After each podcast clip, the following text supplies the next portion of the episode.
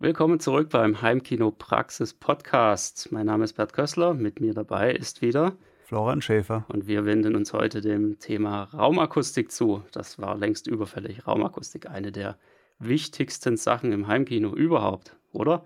Absolut. Es wird eine ganz lange Podcast-Reihe werden. also mehr als eine Folge zumindest. genau, starten wir rein.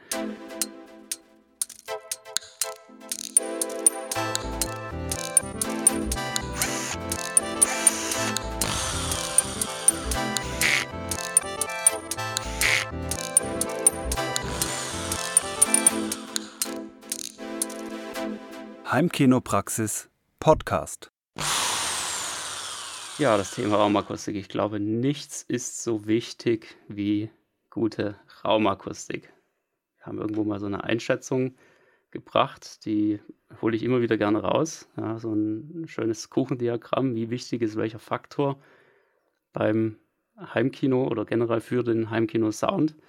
Und Raumakustik steht da ganz, ganz breit da mit ungefähr 40 Prozent. Ja, das ist natürlich alles nur ähm, grob geschätzt, aber doch immer wieder bestätigt von vielen Leuten, die da sich auskennen mit dem einen oder anderen Thema. Und ja, wir wollen jetzt mal ein bisschen die Raumakustik angehen. Das ist bisher noch ein bisschen zu kurz gekommen hier im Podcast. Ja, wir haben es, glaube ich, bei wahrscheinlich mehr als 20 Folgen schon erwähnt. Ja, und dann auf jeden Fall die Raumakustik. ja, warum ist Raumakustik überhaupt so wichtig? Warum sollten Akustikmaßnahmen eigentlich vor größeren Technikinvestitionen noch kommen? Und was ist Raumakustik auch explizit nicht? Also beispielsweise Schallisolierung zum Nachbarn. Vielleicht, Bert, kannst du uns das kurz erklären in Form einer Leseprobe des neuen Buches? Ja, das haben wir hier rausgepickt, einfach deshalb, weil es passt perfekt zu der Leseprobe aus meinem Buch, die wir auch online stehen haben. Für diejenigen, die es jetzt noch nicht kennen, ist es jetzt praktisch neu. Und wir nutzen das einfach, um den Einstieg in das Thema zu finden, weil es einfach hier wie die Faust aufs Auge passt. Ich lege mal los und danach diskutieren wir das Ganze.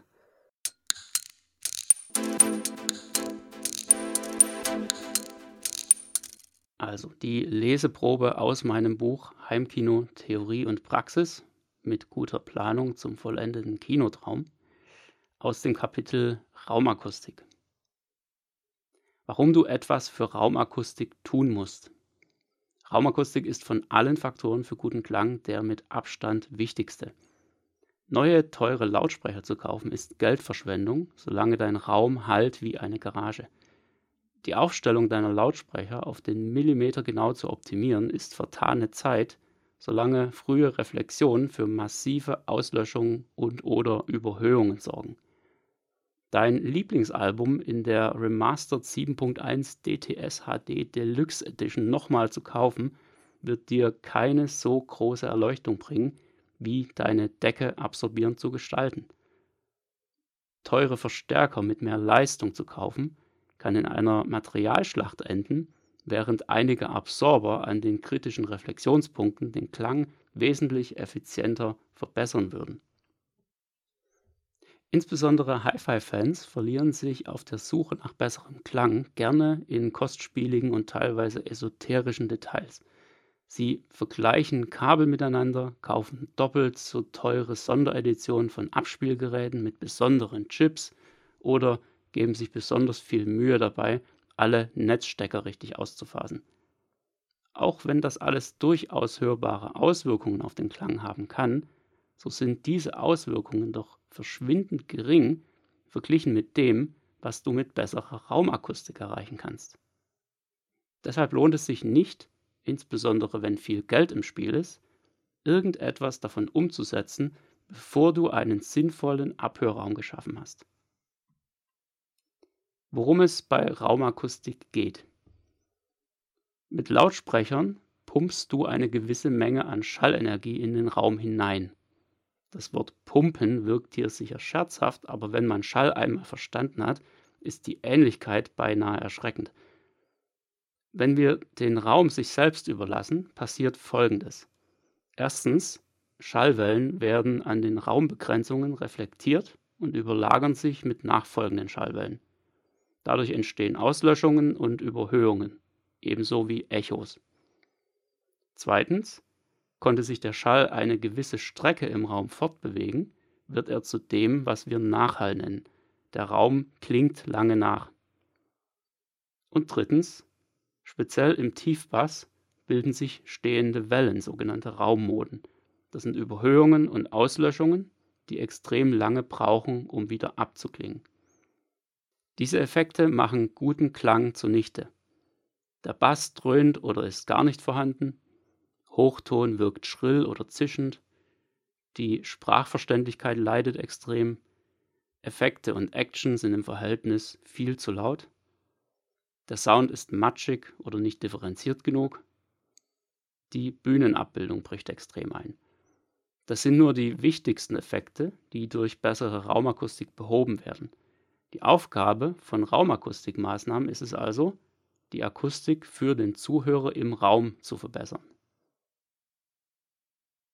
Was Raumakustik nicht ist.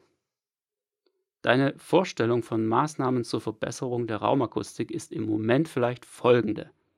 Da klebt man überall so lustigen Noppenschaum hin und dann hört man draußen nichts mehr aus dem Heimkino. Diese Vorstellung ist so grundlegend falsch wie das Märchen von den Eierkartons an den Wänden. Die bringen genauso wenig. Es ist eine weit verbreitete Angst bei Heimkino-Einsteigern, dass Familie oder Nachbarn mithören können oder eigentlich mithören müssen.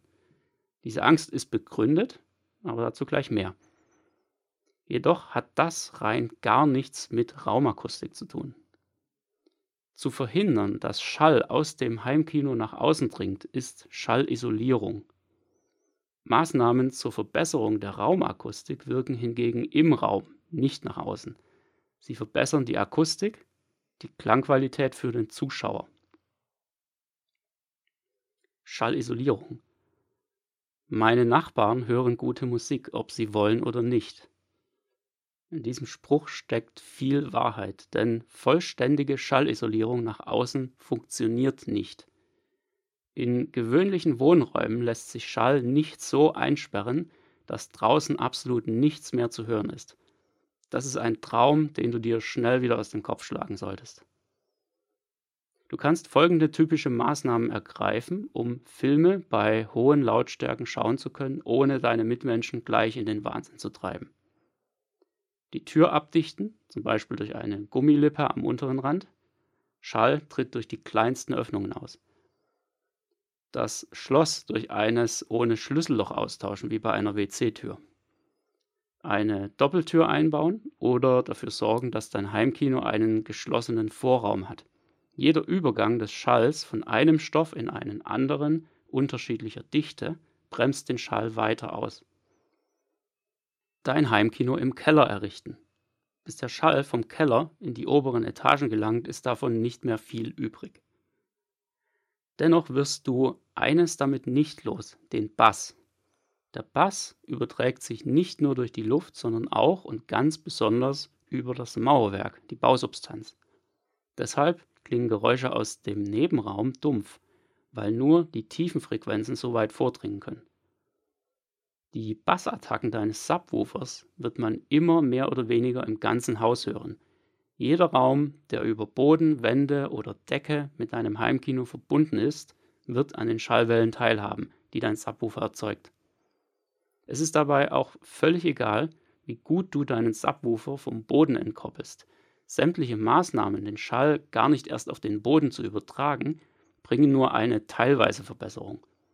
Ist der Schall erst einmal in der Luft, und das muss er sein, sonst könntest du ihn nicht hören, überträgt er sich trotzdem auf das Mauerwerk und von dort in den Rest des Hauses.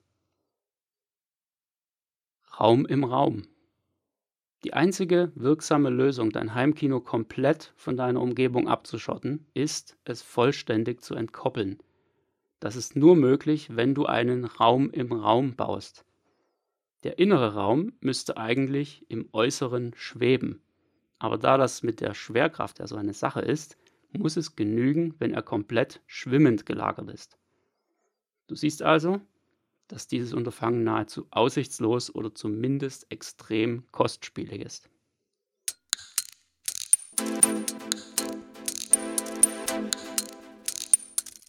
Sehr schön. Ja, du hattest äh, Raumakustik äh, versus Schallisolierung äh, erwähnt, also dass äh, das so zwei typische, gern verwechselte Aspekte sind. Ich erinnere mich da aus meinem Studium, ein Prof, der hatte da noch zwei andere Begriffe bemüht, die sind nicht ganz das, das gleiche dazu, aber auch so ein verwechseltes Pendant, und zwar Schalldämmung versus Schalldämpfung. Der hatte das dann immer so erklärt, eine Schalldämmung, da geht es darum, einen Damm zu errichten zwischen zum Beispiel einem Raum und dem anderen Raum. Und bei der Schalldämpfung geht es darum, den Schall innerhalb eines Raumes zu dämpfen. Also sprich sowas mit Absorbern. Eine Schalldämmung, die könnte man ja beispielsweise auch hinbekommen, äh, indem man dicke Betonwände baut. Und dann würde es natürlich noch hallen ohne Ende. Wogegen eine Schalldämpfung, kein Nachhall, könnte man auch dadurch erreichen, dass man die Wände alle wegnimmt. Also daran wird schon deutlich, dass äh, das, was daraus resultiert, ob es jetzt gedämmt oder gedämpft werden soll, isoliert oder Raumakustik, dass das teilweise vollkommen konträre Maßnahmen mit vollkommen konträrem Ergebnis ist. Also man kann wirklich nicht sagen, naja, also wenn man Raumakustik macht, dann ist ja dann auch gleichzeitig irgendwie so Schallisolierung oder umgekehrt, sondern das sind wirklich äh, zwei oder noch mehr vollkommen unterschiedliche Ziele. Richtig, im Idealfall macht man beides wobei die Schalldämmung in dem Fall eigentlich immer das Schwierigere ist. Nicht unbedingt in den Hoch- und Mittelton, den bekommt man relativ leicht in den Griff.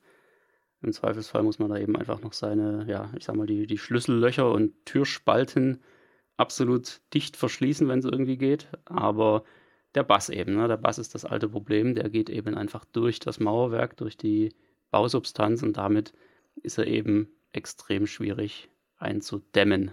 Muss man immer aufpassen, was man sagt. Ja, nicht einzudämpfen, ja. Nicht, nicht dass die noch gedämpft werden mit äh, im Dampfgarer. Richtig. Äh, ja. Nicht, dass uns dann jemand wegen der falschen Wortwahl noch einen Dämpfer verpasst. So, genug oh. gekarlauert. Wir steigen ein. Worum geht es bei Raumakustik? Das ist, glaube ich, so mal das wichtigste ähm, Thema, die wichtigste Frage hier überhaupt. Und man kann es, glaube ich, ganz gut herunterbrechen auf den wichtigsten Teil davon überhaupt, nämlich um Nachhall zu reduzieren. Das ist dann meistens das Ziel darunter. Raumakustik könnte natürlich alle möglichen Ziele haben, hat es vielleicht im Einzelfall auch, aber wenn man sagt, die Raumakustik eines Raumes verbessern, sei es jetzt für einen Besprechungsraum oder für ein Kino oder oder, dann ist eigentlich das vorrangige Ziel in aller Regel den Nachhall zu reduzieren. Ja, und das geht eben am besten dadurch, dass man den Nachhall sozusagen aufsaugt wie einen Schwamm. Wie das genau geht, da kommen wir nachher noch dazu. Aber ich glaube, das Beste, was wir machen könnten, wäre das einfach mal zu demonstrieren, oder? Wie das, also wie der Nachhall sich überhaupt bemerkbar macht. Und das kann man nämlich hier in so einer Podcast-Aufnahme eigentlich richtig gut machen. Wenn man jetzt zum Beispiel, also meine Stimme mit dem immer gleichen Equipment und auch den gleichen Software-Einstellungen aufnimmt, das ist also so ein mittelgutes Mikrofon, Soundkarte etc., und ich spreche so direkt ins Mikrofonraum rein, wie wir das hier äh, beim Podcasten tun, dann wäre da hoffentlich, äh, gäbe es wenige Raumeinflüsse. In dem Fall aus dem Grund, weil ich sehr nah auch davor sitze. Da ist eben alles andere, was dazu kommt, vergleichsweise leise. Oder ich spreche das ähm, im gleichen Raum immer noch stehen, dieselben Einstellungen wir würden jetzt so podcasten und sagen, naja gut, das ist ein gutes Mikrofon, es ist immer noch eine gute Soundkarte, PC ist ja auch wunderbar, die Gerätschaften sind schließlich das Allerwichtigste und naja, Raumakustik, was ist das überhaupt? Also jetzt würde ich im selben Raum stehen, nur eben äh, an einer anderen Stelle, sodass wir viel mehr von diesem Raum hören. Und da kann man sich schon vorstellen, dass man das bei einem Film in seinem Heimkino eher weniger möchte. Ja, das hört sich ja absolut furchtbar an. Jetzt komm wieder her, das geht ja überhaupt nicht. Ja, so wollen wir den Rest des äh, Podcasts jetzt nicht bestreiten, aber ich denke mal, es war so ein, so ein kleiner erster Einblick, dass ohne die Technik zu verändern, ohne jetzt nochmal ein teureres oder ein extra schlechteres Mikrofon zu kaufen, sich der Klang schon so extrem ändern kann und in diesem Falle sogar im selben Raum. Also wir könnten noch alle möglichen anderen Räume aufnehmen die Idee hatten wir ja auch für einen Podcast und vielleicht kommt das irgendwann auch. Da ist dann wirklich der reine Schwerpunkt darauf, Klangbeispiele aus allen möglichen Räumen zu bringen, Aber dann nicht nur zu sprechen, sondern auch ein paar andere Geräusche, Musikinstrumente oder sowas zu spielen, ist sicher auch sehr erhellend, vor allem wenn man es mit einem Kopfhörer anhört. Aber das als kleinen Einstieg zum Thema, höre ich das überhaupt? Weil es ja auch so eine, häufig so eine Rückmeldung, ja, also äh, Raumakustik, ich höre das nicht. Das sind so, äh, da habe ich nicht die Ohren dafür. Ja, das habe ich schon sehr oft von Leuten gehört und das geht aber immer genau so lange, bis dann doch mal irgendwelche Maßnahmen umgesetzt wurden. Und ähm, ja, das ist letztendlich so die, eigentlich die einfachste und wichtigste Sache überhaupt, einfach den Nachhall runterzukriegen. Der Nachhall ist im Grunde einfach das, ähm, kann sich jeder, glaube ich, vorstellen. Ja, früher, wenn die, wenn die Mutti morgens die Gardinen abgenommen hat im Zimmer, um die mal wieder zu waschen. Ja, so irgendwie einmal im, weiß ich nicht, halben Jahr oder sowas. Und ähm, auf einmal hörte sich der ganze Raum total äh, fürchterlich und äh, hallig an. Und genau das ist im Grunde das, was wir wegbekommen wollen mit Raumakustikmaßnahmen. Und das ist heute natürlich umso wichtiger geworden. Zum einen dadurch, wenn wir eben einen eigenen Kinoraum haben, der jetzt normalerweise nicht sonderlich mit Möbeln oder irgendwas gefüllt wird oder mit sonstigem Schnickschnack, dann haben wir einfach viele reflektierende Flächen, viele harte Flächen außen herum. Und diese Flächen müssen irgendwie der, Nachhall muss eingedämmt werden und muss so gut es geht eben runtergebracht werden auf ein für Heimkino erträgliches Level. Ja, man spricht da von der Nachhaltzeit. Das sollte im Heimkinobereich im Idealfall so zwischen 0,2 und 0,4 Sekunden sein. Ja, gerade im Wohnzimmer darf es auch mal ein bisschen mehr sein und für Stereomusik ruhig auch ein bisschen mehr. Da will man es jetzt nicht ganz so tot haben. Aber das wäre so das Ziel. Ich war kürzlich äh, mal wieder äh, in einer Kneipe, ja, muss ich gleich von erzählen. Ne? Spannend. Klar, Aber äh, das Spannende dabei ist, dass es wie leider in vielen Kneipen, nicht in allen, es gibt da auch gute Beispiele, aber in dem Fall war es so irgendwie äh, gut bürgerlich, sag ich mal, so eine Restaurantkneipe. Holzwände, aber äh, durchgehend und hart, also nicht irgendwie ähm, äh, mit einer starken Struktur, sondern glatte Wände äh, Fliesenboden, glatte Decke und dieser große Raum war relativ voll. Und dann nach dem Essen haben sich natürlich alle mehr und mehr unterhalten. Es war eine Zumutung. Die Leute, die 20 Meter oder äh, so weit ging es sich in den Raum, vielleicht 10 äh, Meter, 5, 6 Meter weiter weggesessen haben, die hört man dann nämlich ziemlich genauso weit wie den direkten Nachbarn weil wo soll denn der Schall auch weniger werden in diesem Raum? Also es sitzen da ein paar Menschen, die absorbieren den Schall etwas, aber es gab weder Vorhänge noch Sofas noch Absorber an den Decken noch große offene Fenster. Also der Schall ist überall an den harten Wänden abgeprallt und nahezu ungemindert dann reflektiert worden, mit dem Ergebnis, dass jede Schallquelle fast gleich laut ist an egal welcher Stelle des Raumes und äh, dann ist die Konsequenz logischerweise, alle fangen an zu schreien, weil man versucht dann da drüber zu kommen, um sich dann doch noch zu verstehen und hat so eine schreiende Kneipe. Und nach einer Stunde denkt man so, oh, anstrengend und, und äh, hält sich noch so die Hand ans Ohr und stiert die Braut auf die Lippen, so um den Text ablesen zu können, noch irgendwie verzweifelt. Aber das sind dann so die Negativbeispiele, weil das Thema ist nicht nur im Heimkino, sondern auch in der Industrie oder in der Gastronomie in dem Fall äh, ähm, leider viel zu wenig bekannt und äh, die Leute glauben es erst, wenn sie es mal selbst erlebt haben. Ansonsten, ach, Raumakustik hm, brauche ich nicht, höre ich nicht, was soll das sein? Stattdessen wird lieber zehnmal die Raumfarbe geändert mit neuen Streichen.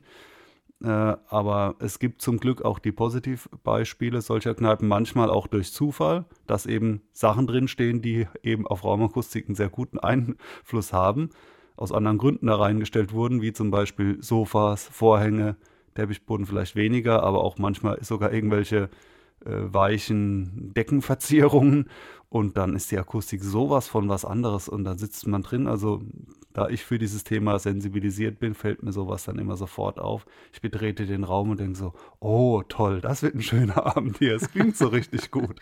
Ja. ja. Ja, so eine richtige urige Kneipe am besten, noch mit diversen äh, Holzbalken und Säulen und was weiß ich nicht alles. Ein bisschen verwinkelt, kein großer offener Raum. Da merkst du schon einfach den Unterschied nachher. Ist auf jeden Fall schon mal besser als glatt. Und wenn da noch was Weiches irgendwo dazukommt, dann, äh, dann macht es Spaß, ja. Ja, und das ist im Endeffekt auch genau das Problem, das wir eben heute in Wohnräumen haben, einfach in diesen ja, in dieser modernen Einrichtung alles möglichst minimalistisch bloß nicht so viel Zeug reinhängen, nicht so viele Teppiche, am besten keine Vorhänge, damit man den Blick in den Garten durch die riesigen Fenster genießen kann. Ja, das ist ja so der, der Klassiker heutzutage. Das äh, geht jetzt auch schon seit gut 10, 15, 20 Jahren so, würde ich sagen, dass sich diese, ja, dieser Wunsch immer mehr entwickelt und durchsetzt. Und genau das ist eben einfach der Tod für gute Akustik. Und deshalb müssen wir heute was machen. Die Glastische sind zum Glück auf dem Rückzug so langsam. Das war dann ja. noch die Krönung. Ja, das Einzige, was, glaube ich, noch schlechter war, waren Fliesentische. Aber die sind ja zum die Glück sind, schon ja, ganze ja. Weile out. ja, und das ist also wirklich die, die wichtigste Sache überhaupt, den Nachhall runterzubekommen auf eine möglichst effiziente Weise, ja, dass man sich jetzt auch nicht alles vollhängen muss mit irgendwelchen Akustikmaßnahmen. Aber dann kommen wir im Prinzip direkt schon in den nächsten Punkt rein, nämlich Raummoden. Ja, meinst du jetzt auch so diese Glasmode oder irgendwie einen modischen Tisch? Nein, ich meine überhaupt nicht diese Mode.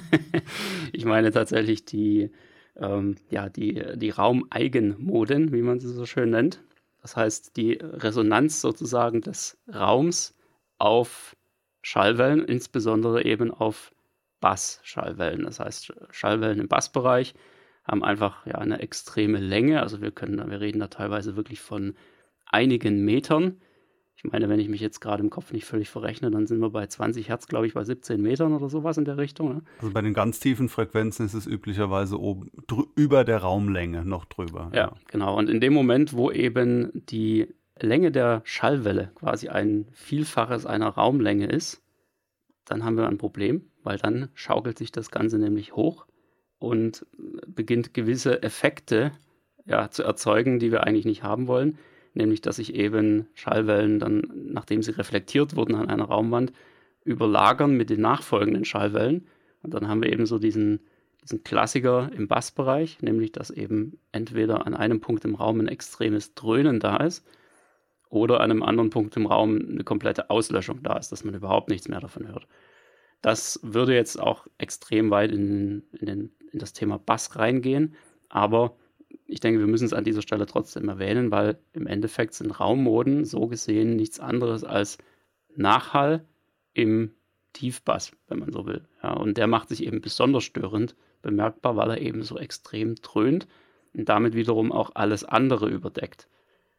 Ist auch lustig, wenn man mal diese Bassfrequenzen äh, durchspielt, weil du hast es erwähnt, das ist ja eben genau von der Wellenlänge abhängig und man hat äh, zwei, drei Wandabstände in so einem quaderförmigen Raum.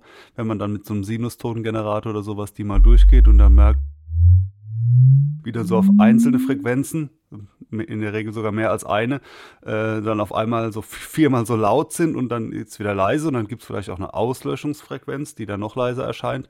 Also das, was eigentlich mit der gleichen Lautstärke immer höher werden sollte in der Frequenz, wird nicht nur höher mit der Frequenz, sondern da, da wechselt sich auch die Lautstärke ganz wild ab. Ja, und das wird dann schon echt übel teilweise, weil es eben nervt und weil es sich natürlich auch so hochschaukelt. Also es gibt da wirklich so ein paar Frequenzen in jedem Raum, die einfach, wenn sie erstmal angeregt werden durch den Sound oder durch die, ja, durch die Soundquelle, dann äh, wird das wirklich wie so, eine, wie so eine Aufwärtsspirale im Sound und ähm, wird dann zu so einem ewigen Dröhnen, das dann teilweise wirklich mehrere Sekunden anhält. Und das ist eben genau das, was wir nicht haben wollen. Und da wird es interessant, das wegzubekommen, ja, weil das ist eben immer genau der Punkt, da, da gehen wir, glaube ich, gleich nochmal ein bisschen näher drauf ein. Nämlich, wir wollen zwar den Nachhall reduzieren, aber wir wollen ihn ja nicht einseitig reduzieren. Das heißt, wir wollen uns jetzt nicht einfach nur einen Haufen Vorhänge in den Raum hängen, die ihre Wirkung eben nur so im Hochton und bestenfalls noch im oberen Mittelton entfalten, sondern wir wollen das Ganze ja wirklich über alle Frequenzen hinweg machen, denn wir pumpen ja auch alle Frequenzen rein in den Raum. So ein Kino macht das, ja. In einem Tagungsraum, in einem Kindergarten oder sowas ist das eigentlich völlig egal, weil da, sagen wir mal, da schreien vielleicht die ganze Zeit nur Kinder rum. Das ist alles eine relativ hohe Frequenz. Da kann man auch mit relativ einfachen Mitteln das Ganze eindämmen. Oh, jetzt sind wir schon wieder dabei, ne? Ja. Ähm, Eindämpfen? Also mein naja, Prof hätte jetzt eindämpfen gesagt. Ich weiß nicht, ja, ob, ich glaube, da sind wir etwas äh, im tatsächlichen Sprachgebrauch. Es ist dann doch ein bisschen anders, ja. Aber ja, verlieren wir uns mal nicht da. Gibt den Unterschied. genau. Aber ihr wisst, was gemeint ist. Ja, aber das heißt, wir wollen das Ganze für den Heimkinobereich, wo wirklich der komplette Frequenzbereich von 20 bis 20.000 Hertz oder sogar noch darunter oder naja, darüber eher weniger, ähm, wirklich wiedergegeben wird, da sollte man schon irgendwie schauen, dass man das alles möglichst gleichmäßig bedämpft. Und genau das ist eben im Tiefbass einfach die Schwierigkeit, weil das geht nicht mal eben so mit ein paar Vorhängen. Von wegen ähm, Resonanzen. Ich erinnere mich dran, als ich meinen äh, DBA bzw. die selbstgebauten Subwoofer mal so testweise angeschlossen hatte, ohne dass sie jetzt schon äh, aufgestellt waren, richtig, nur um zu hören, kommt da irgendwie was raus. Und dann macht man natürlich auch direkt mal ein bisschen Lärm. Und fängt auch mit so einem Sweep ganz tief an und dann habe ich so, weiß ich nicht, bei 10 Hertz, auf jeden Fall unter 20 Hertz angefangen. Und da gab es dann Frequenzen, eben den berühmten Infraschall, das heißt ja genauso wie Infrarot, sieht man nicht mehr, hört man nicht mehr in dem Fall. Und äh, auf einmal fing dann so zwei Räume weiter an, äh, die Tür zu vibrieren und die Gläser und gehört hat man nichts.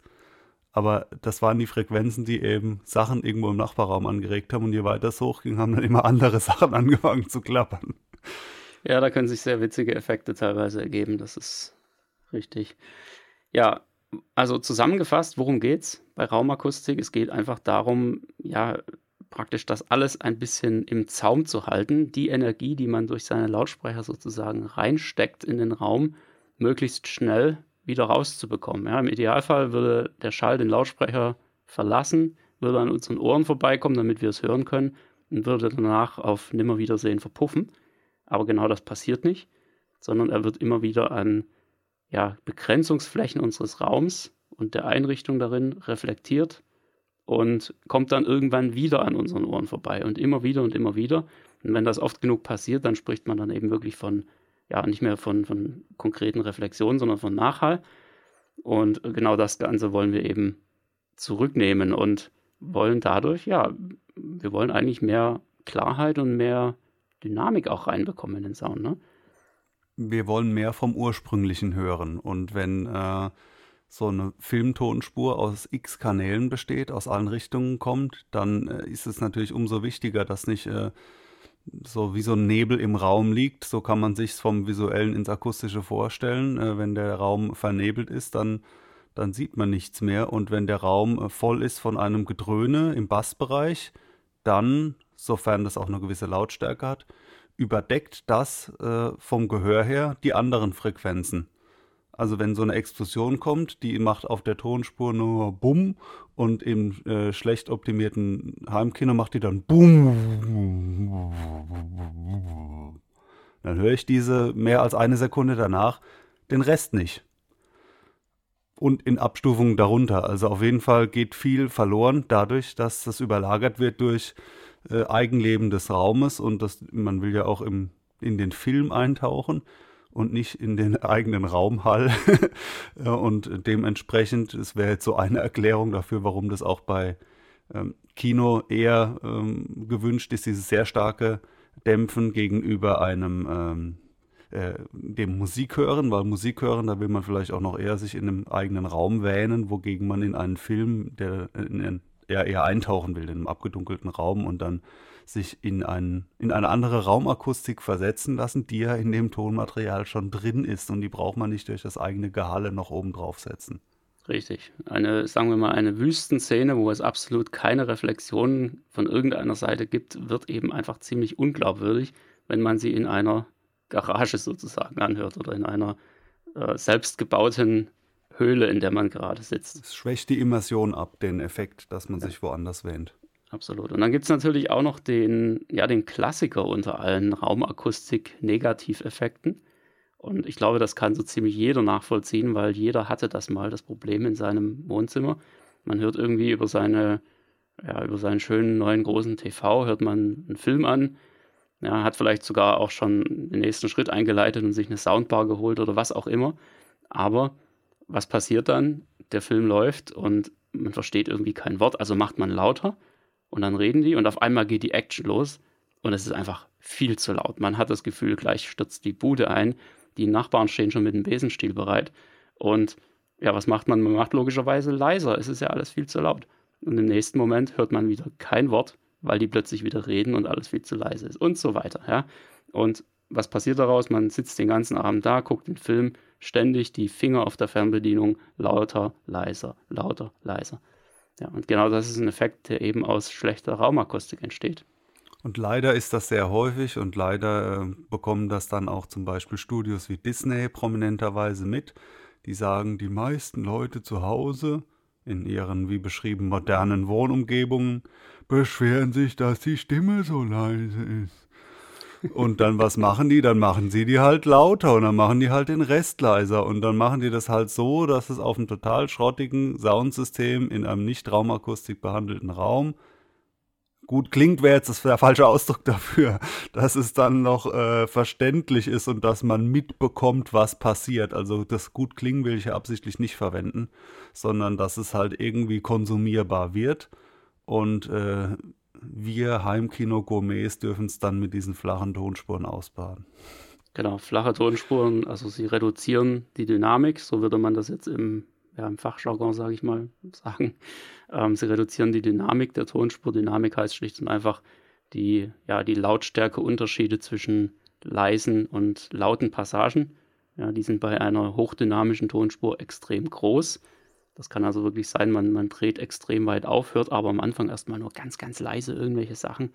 Und dann, wenn es richtig zur Sache geht, dann dreht die Tonspur sozusagen voll auf und äh, nutzt dann so die, die lauteren Stellen sozusagen aus, um, um da mal richtig Action reinzuhauen. Und das ist eben genau das, was guten Ton ausmacht, was guten Sound ausmacht, was wir haben wollen.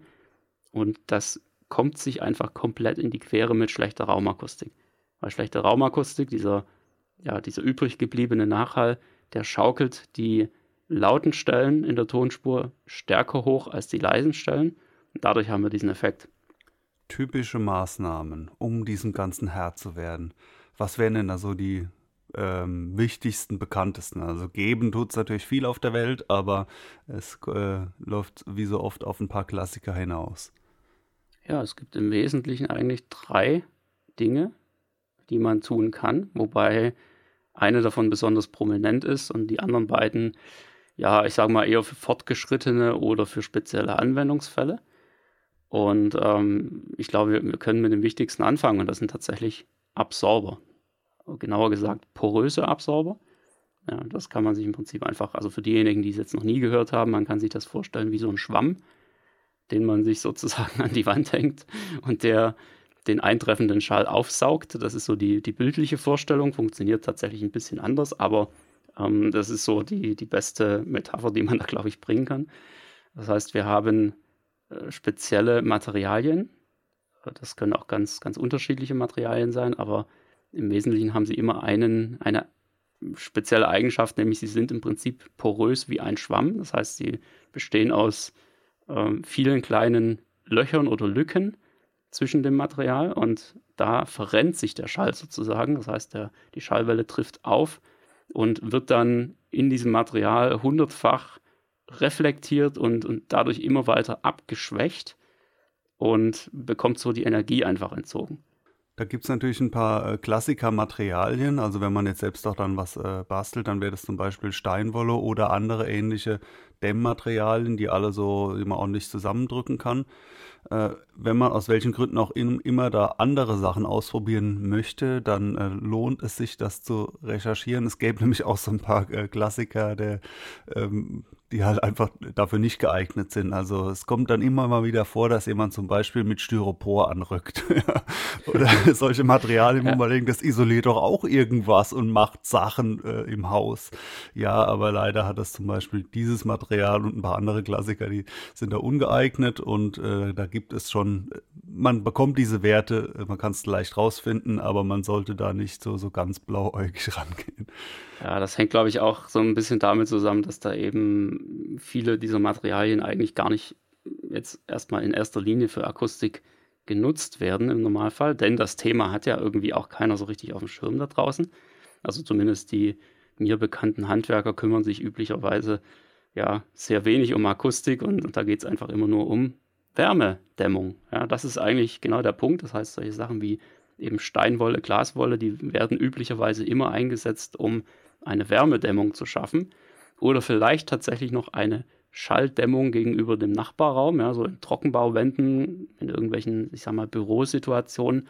Da geht es eben darum, dass man den anderen nebenan nicht telefonieren hört. Dafür wird das Ganze noch genutzt, aber für Raumakustikmaßnahmen, also für Maßnahmen, die im Raum wirken sollen, dafür hat es normalerweise keiner auf dem Schirm, außer vielleicht uns Heimkino-Verrückte. Und das ist so genau der Punkt. Aber es sind im Endeffekt die gleichen Materialien und dadurch kommt das vielleicht auch, dass der eine oder andere glaubt, ja, man nimmt doch auch Styropor für eine Dämmung also kann man das doch vielleicht auch für die Akustik nehmen. Kleine Anekdote aus dem äh, Baumarkt, als ich äh, damals die, die ganzen Rockwool-Pakete abgeholt habe und dann irgendwie war so ein äh, Mitarbeiter, der mir da über den Weg gelaufen ist, ich weiß nicht, wie ich drauf kam und sagte dann so, ja, hier äh, ist für äh, Raumakustik im Heimkino oder so, irgendwas hatte ich da erwähnt. Und dann sagt er, oh, da haben wir jetzt ganz neu was im Programm und dann war das dieser Noppenschaum. ja, der Klassiker.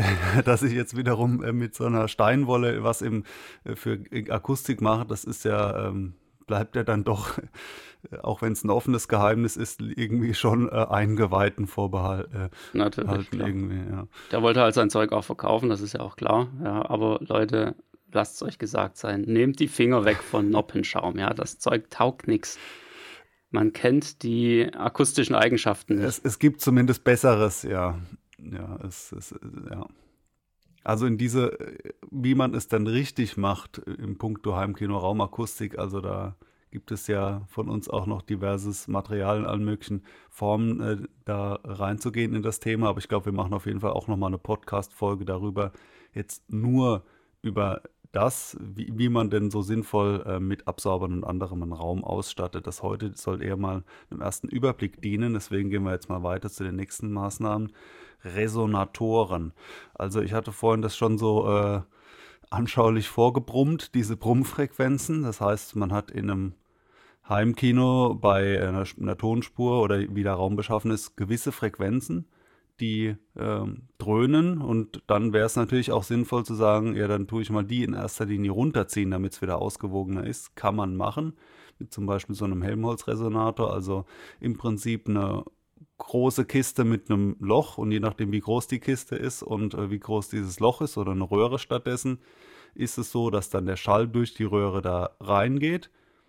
Ähm, je nach Volumen braucht er dann eine, eine gewisse Zeit und, und, Druck oder wie man auch immer man es ausdrückt, um dann wieder rauszukommen aus diesem Loch und bei einer äh, gewissen Frequenz löscht sich dieser Effekt genau aus, dass quasi dieses Reinkommen und Rausgehen äh, sich die Waage hält und das ist dann die Auslöschung und bei anderen Frequenzen sind es dann andere Effekte beziehungsweise äh, viel schwächer. Und das wäre dann dafür eine Maßnahme, muss aber dementsprechend genau berechnet sein. Also man kann nicht sagen, jetzt nehmen wir halt irgendeine Kiste und bohren ein paar Löcher rein.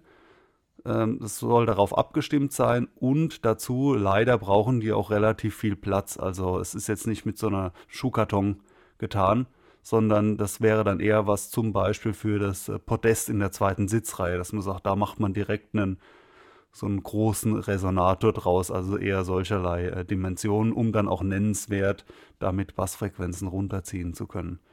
Ja, wobei der dann auch noch im Schalldruckmaximum stehen muss, damit er auch wirklich vernünftig wirkt. Das kommt dann auch noch dazu.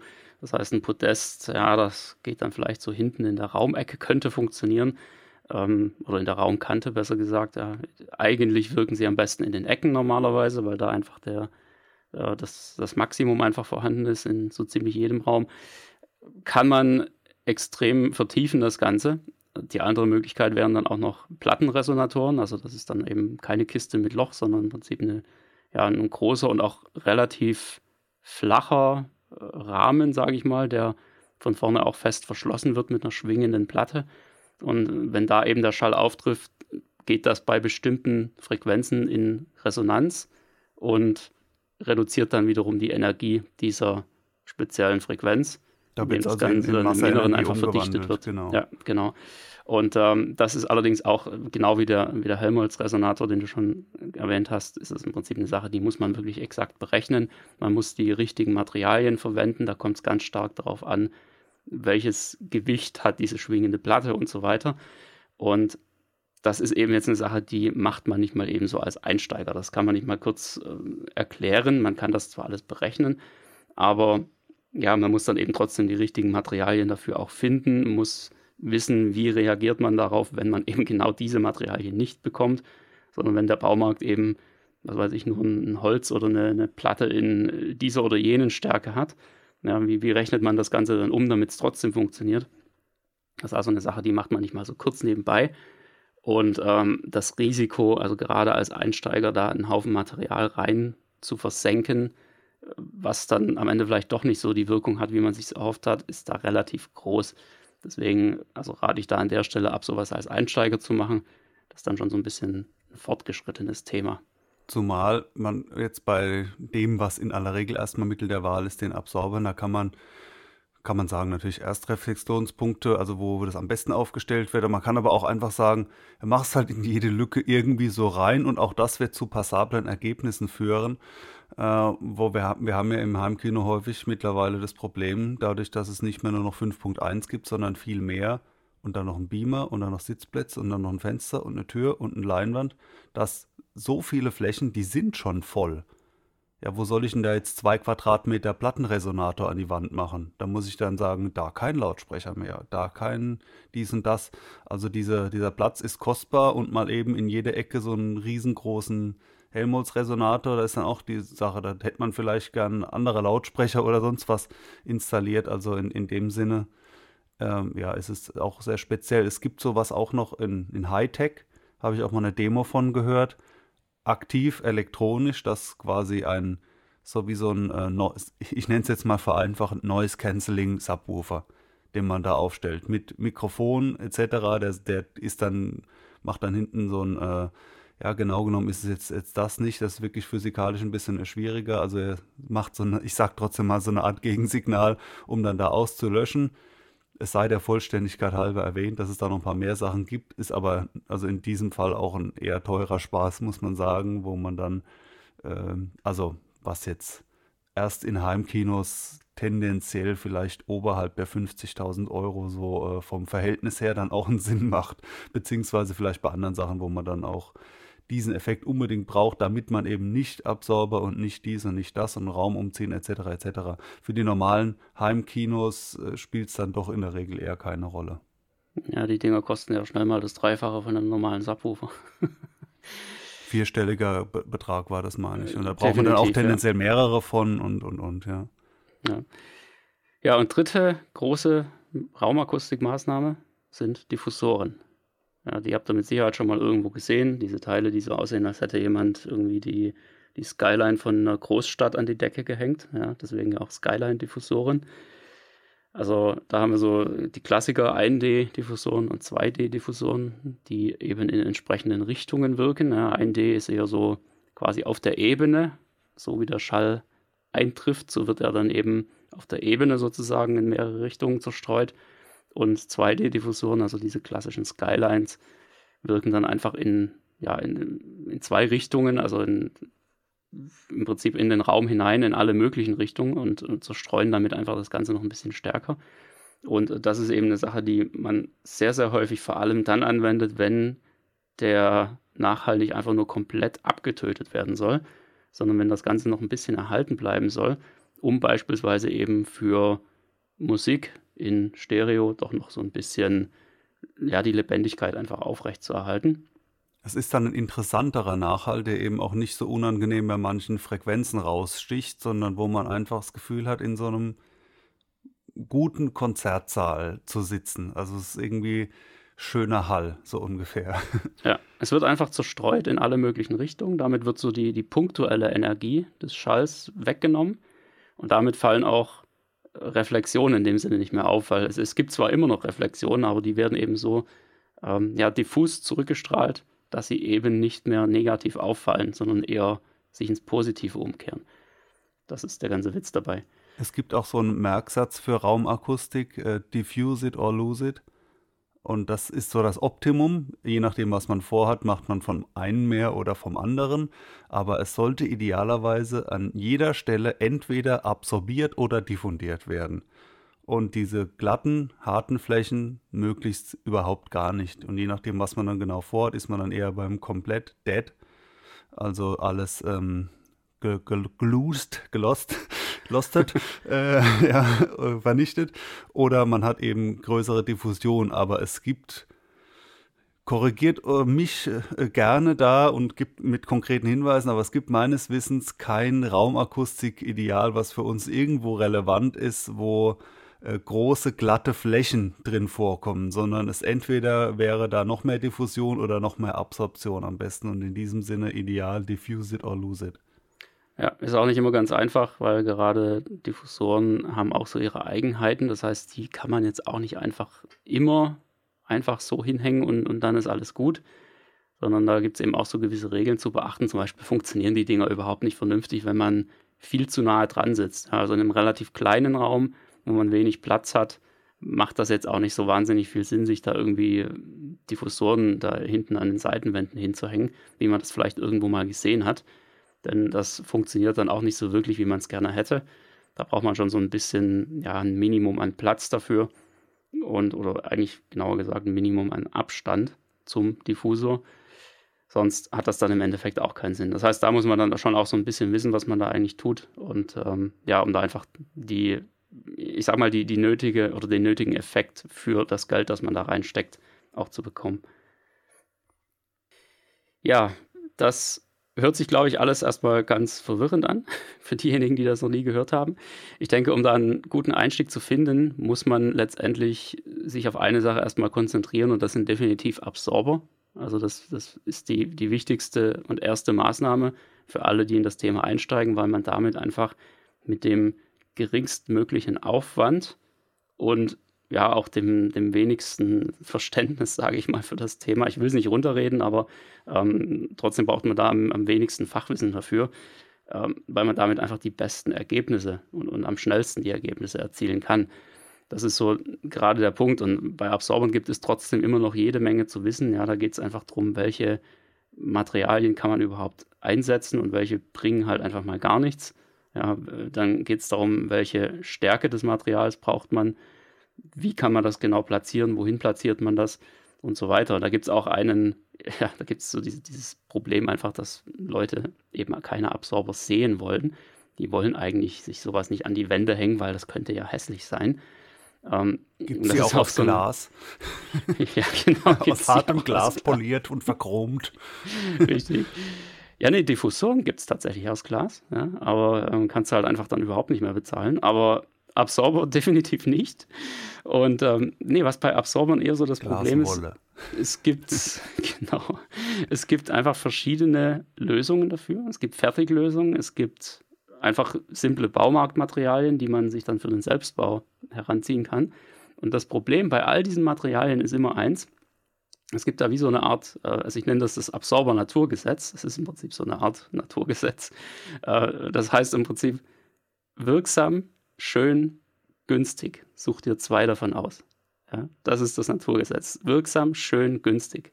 Such dir zwei davon aus. Du kannst immer nur zwei von diesen Sachen haben. Entweder ist dein Material wirksam und günstig, ja, dann hast du vielleicht Steinwolle, aber es ist halt einfach mal überhaupt nicht mehr schön. Oder dein Material ist wirksam und schön, aber dann kannst du es halt fast nicht mehr bezahlen. Ja, das sind dann so die, ich sag mal, die Fertigprodukte, die da irgendwo, die du einfach auspackst und die an die Wand hängst. Die sehen total cool aus, wie modische Designelemente und naja, kosten aber einfach ihr, ihren Preis. Oder die dritte Variante, du hast einen Absorber, der ist schön und günstig, aber dann wirkt der einfach nicht mehr vernünftig. Ja, das sind so die zwei Zentimeter starken Wunderdinger, die du dir an die Wand hängst, die du für ein paar Euro irgendwo kaufen kannst, aber die haben halt einfach keine vernünftige Wirkung mehr, weil sie einfach zu dünn sind. Und das ist genau ja das Problem an dieser ganzen Sache, da überhaupt durchzusehen, sich da reinzufinden, wenn man das jetzt noch nie gemacht hat, wenn man sich noch nicht damit beschäftigt hat, weil da kann dir halt auch ganz schnell irgendjemand ja sozusagen einen Bären aufbinden. Da sind wir dann wieder genau an diesem Punkt, ja, wir haben den Noppenschaum aus dem Baumarkt, ja, wenn es das Zeug doch gibt und das doch für Akustik gemacht ist, warum ist es denn dann überhaupt nicht geeignet für Heimkinos.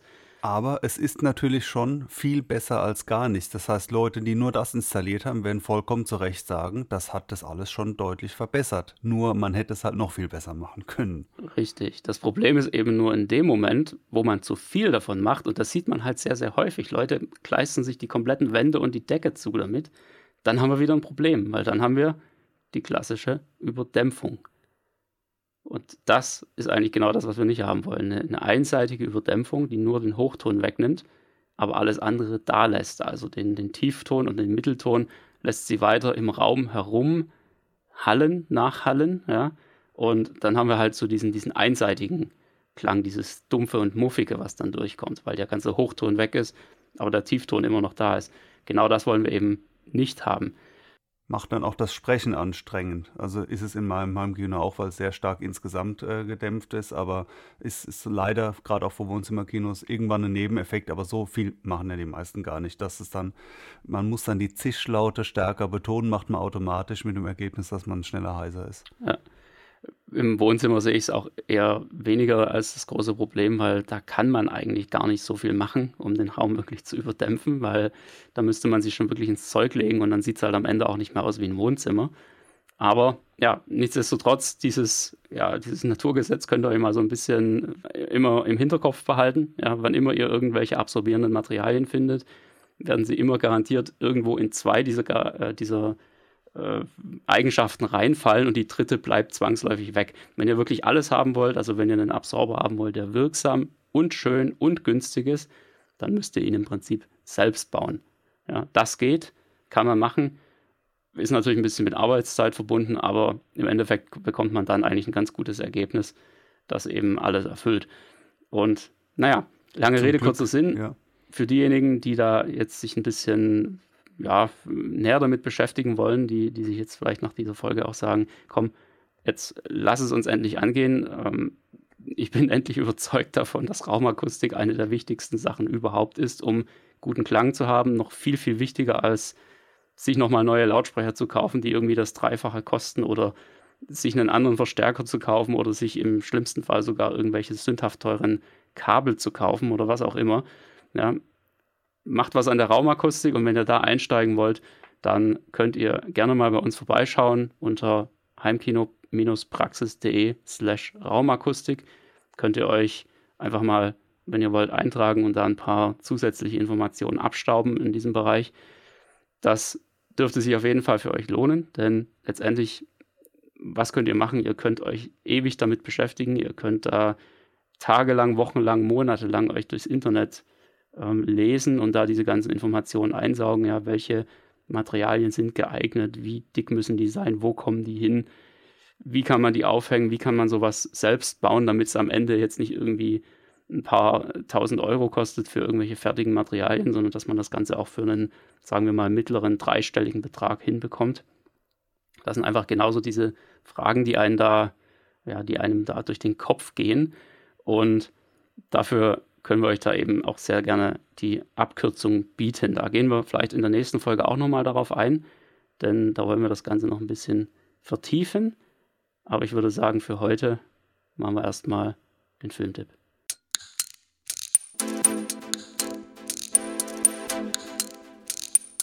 Der Heimkinopraxis Filmtipp.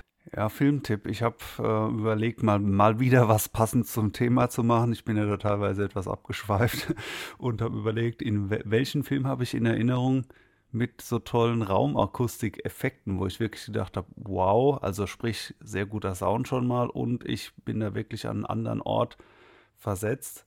Und mir fällt so ein Klassiker ein. Ich vermute, die meisten von euch haben ihn gesehen. Äh, super Film von 2015 Sicario. Deswegen will ich da auch nicht so viel weiteres äh, zu sagen.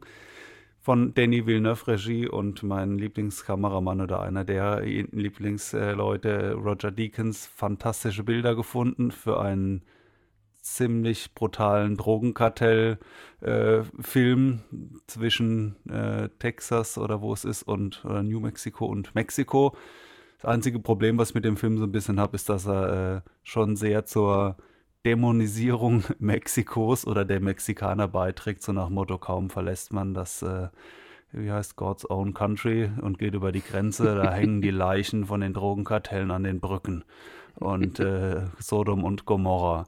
Also filmisch, wer sowas prinzipiell sich gern anschaut, ist es super toll, aber es ist schon dann, dann auch in diese Richtung ziemlich fies.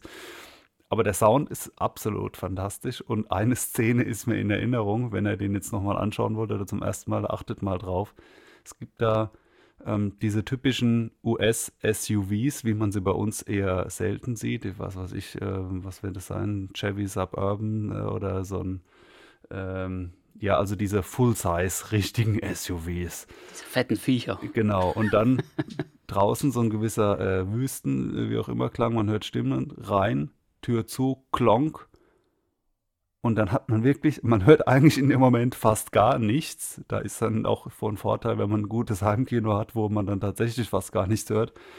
Aber so minimale Geräusche, die dieses Gefühl extrem vermitteln, in genau so einer Karre zu sitzen mit diesen, ich sag mal, billigen, weichen Ledersitzen.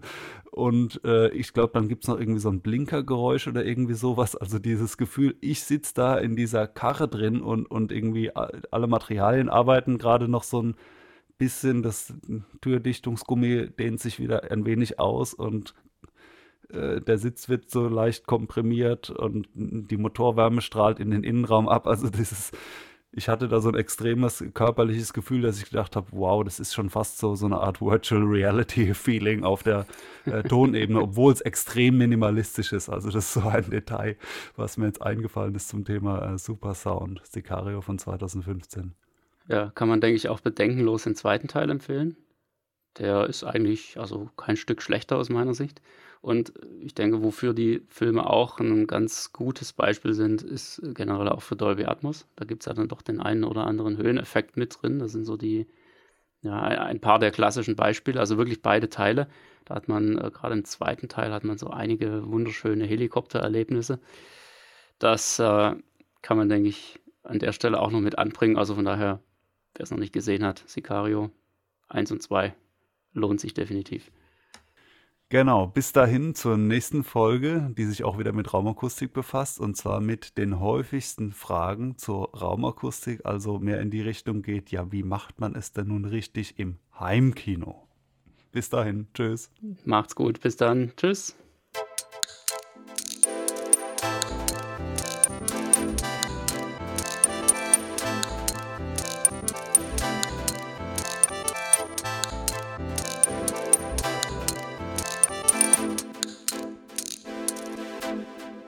Der Heimkinopraxis Podcast, präsentiert von www.heimkino-praxis.de, der Seite rund ums Heimkino.